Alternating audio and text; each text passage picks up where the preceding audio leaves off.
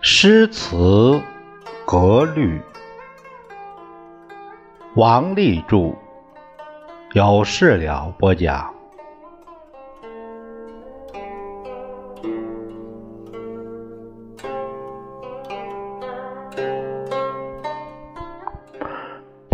我们今天呢这一节，咱们聊一聊对仗，对仗的讲究。呃，律诗的对仗有许多讲究。现在呢，我们捡着重要的、呃，主要的来谈一谈。工对儿，第一个，咱们看看这个工对儿。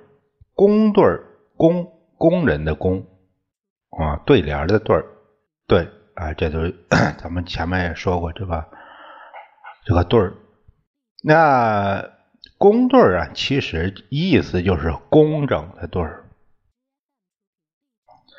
它指的是什么呢？它指的是同类的词相对，叫工对儿。名词，呃，还分很多小类，不是？呃，动物类啊，植物类啊，什么方位啊，这些，呃，等等。同一小类的词，比如说方位词东。哦，东对西啊，这些这个词相对，那更是工对儿。有一些名词虽然它不和在小类都是名词，但是它是不同的小类里面的。但是在语言中，我们经常这个碰到，比如天地、诗酒、花鸟，这也算是工对儿。反义词也算工对儿，比如李白的《塞下曲》：“小战随金鼓，消眠抱玉鞍”，就是工对儿。如果说这个句子中他字对，又两句相对，那这个也算是工对。这个像杜甫，他诗中有“国破山河在，城春草木深”。山与河，它就是地理；草木是植物。那这对的已经算是工整了。那所以说，这个对地理对植物。也算工整。在一个对联中，只要两多数字对的工整，就算是工对。像毛泽东的《送瘟神》第二首：“红雨随心翻作浪，青山着意化为桥。天连五岭银锄落。”地动三河铁臂摇，这个红对青，着意对随心，翻作对化为，天连对着地动，五岭对三河，银对铁，落对摇，这是都非常工整。像这个雨对山。浪对桥，锄对壁，呃，这个是名词对名词，呃，这也还是工整的。超过了这个限度，那那就不是工整了，呃，算是纤巧。一般的说啊，宋词的对仗比唐诗要纤巧。因为它毕竟过了几百年这样的一个呃一个算是文学的这种训练，刻意的这种雕琢，所以到了宋朝的时候的这个他的诗就比唐朝时候还有仙桥，但是宋诗的艺术水平反而。比较低。为什么它就更死滞？它 就是，那就是鲜活鲜活不够。这呃，这个同义词同义词相对，它好像非常工整，其实上很笨。这叫四工而十拙。文心雕龙里边说啊，反对为优，正对为劣。最好的对是词对相对的词是反的，相反的，这样反义词。同义词比一般正对自然更劣，那就是说，嗯，这个你像方位词，方位词对方位词，方位词完全都是方位词，像这个，呃，这这些呢。就意思是说，这种啊更不算高明。他这个劣啊，并不是说不及格，而是说他的这个艺术水准不高，是这个意思。技就是技巧上不高。呃，再一个就是就是出现那种呃受刻意规范得来的一些东西，就是说。都烂大街了，就相当于这个意思。像杜甫，哎，刻制里有一“花径不曾绿客扫，蓬门今始为君开”。律与为都是同义词，它们都属于虚词。虚词就是说所说的介词，介于其中的。不是实词，所以呢不算是缺点。再说，在一首诗中偶然用同义词也不要紧，多用就不就不恰当了。如果说出句和对句他完全同意或基本上同意，叫什么？这叫合掌，这是施家的大忌。走入死胡同了，这属于。我们还呃，这个上面说的是宽对儿，还有一种就是呃，这上面说的是公对儿。我们下面呢再聊一聊宽对儿。宽对儿是什么呀？就是形式服从于内容。这个说的好，形式服从内容，应该是一切为了思想内容服务，这才可以。不应该为了追求工对儿损害了这个思想内容。同一诗呃同一个诗人，就是说就是这个一个诗人他的作品，有时候用工对儿，有时候用宽对儿，这就是看出于具体的情况定的，并不是说绞尽脑汁为了这个然后费神，看具体的情况。哎，而定这个事，宽对儿和工对儿，他们之间有邻对儿，就邻近的这个事事类相对。呃，你像天文对时令，地理嗯对公式，颜色对方位，同义词对连绵字等等。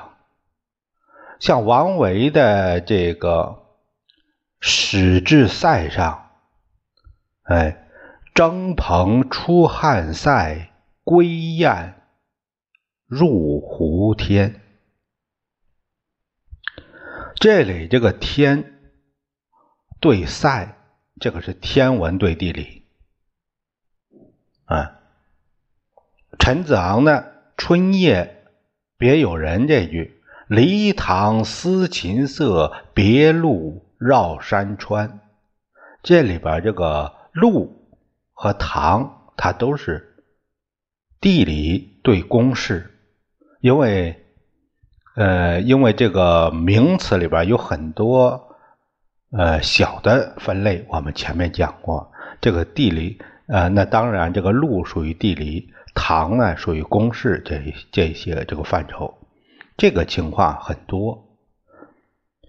稍微更宽一点儿，就是名词对名词，动词对动词，形容词对形容词，这是最普通的情况，最普遍的。哎，我们就是说，打开这个小类，比如说名词小类、形容词小类、形这些，我们就是说名词对名词就好了，形容词对形容词就好了。这样呢，哎，是这样。这这个对于这个作品来说呢，这是最常见的。要是再说再宽一点儿。那就是半对半不对了，呃，它就是首联的对仗本来可用可不用，所以呢，这个首联半对半不对，呃，它自然就是可以可以出现，可以这样出现。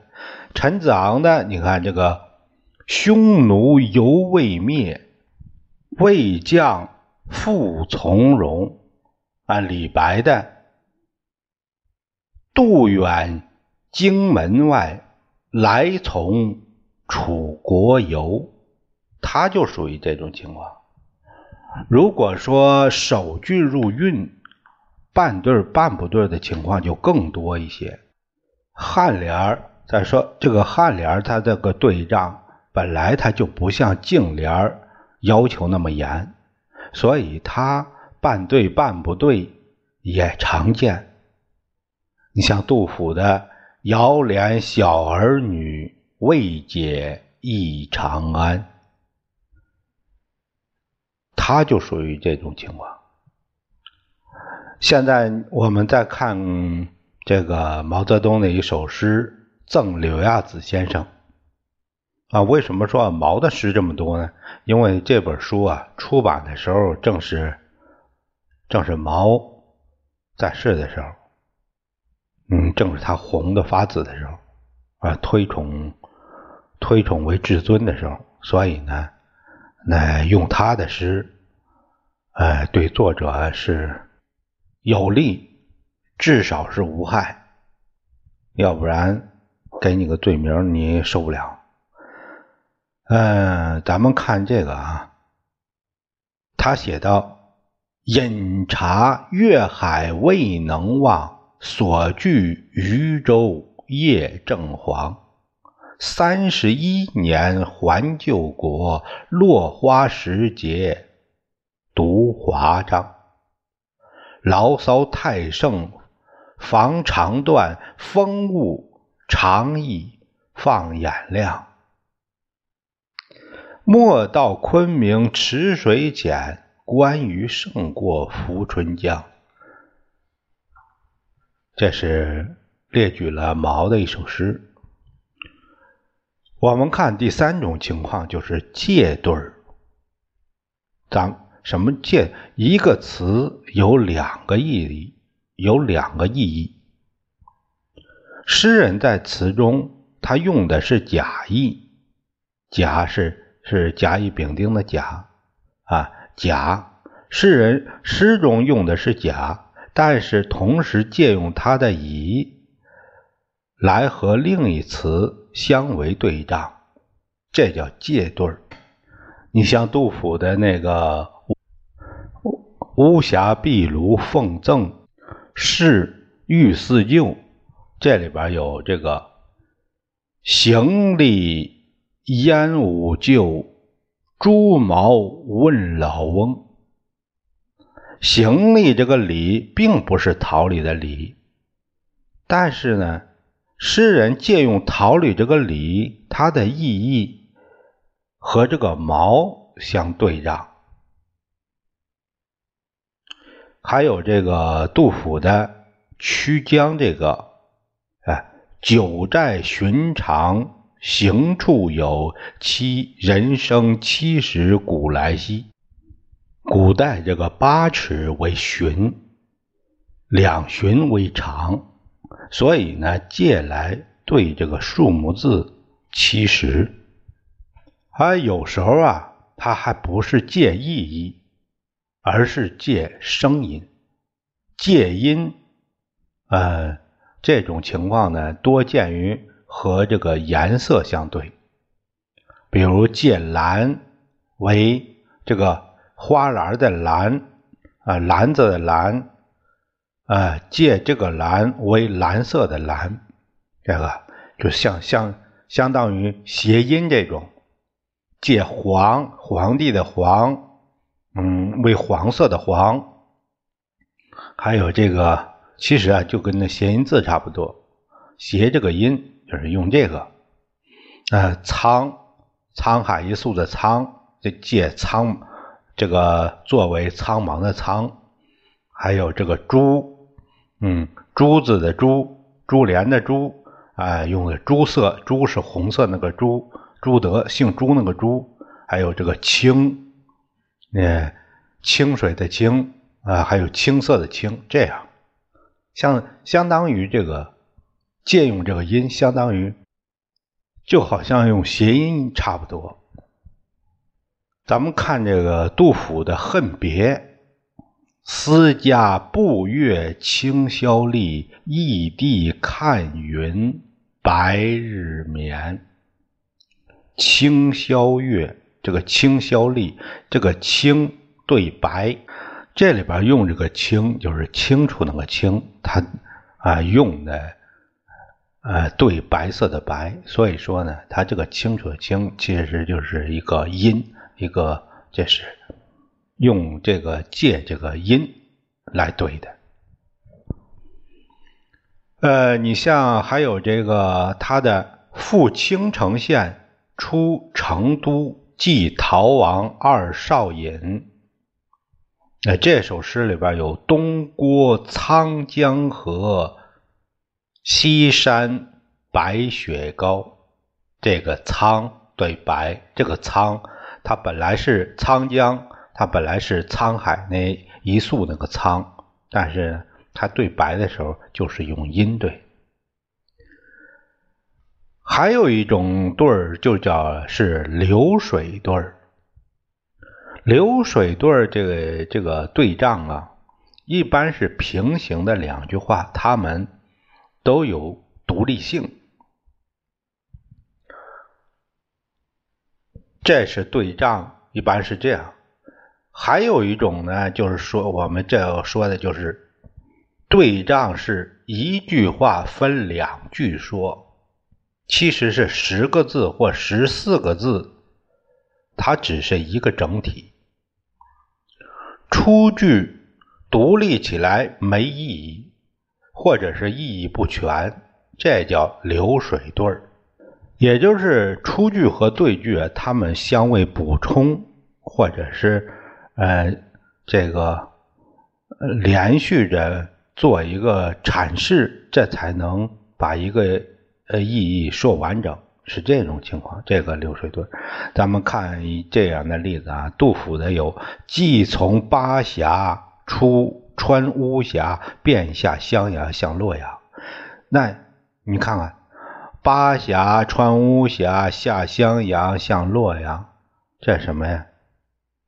这前半句没说完，那等于说这个路程怎么走？是这样，哎，一下就到洛阳啊，这个心里边。可以看到这个杜甫当时这个狂喜，这一种欣喜的这种心情，啊，他他嗯，对，就是坐这个车，坐那个车。你看这他这这个出句和对句，然后就是两句话才说完了这个事儿，是这样。还有李白居易的“人怜巧语情虽重，鸟翼高飞意不同”。啊！塞上长城空自许，镜中衰鬓已先斑。啊，这是陆游的。总的来说，律诗它的对仗，呃，不是像平仄那么严。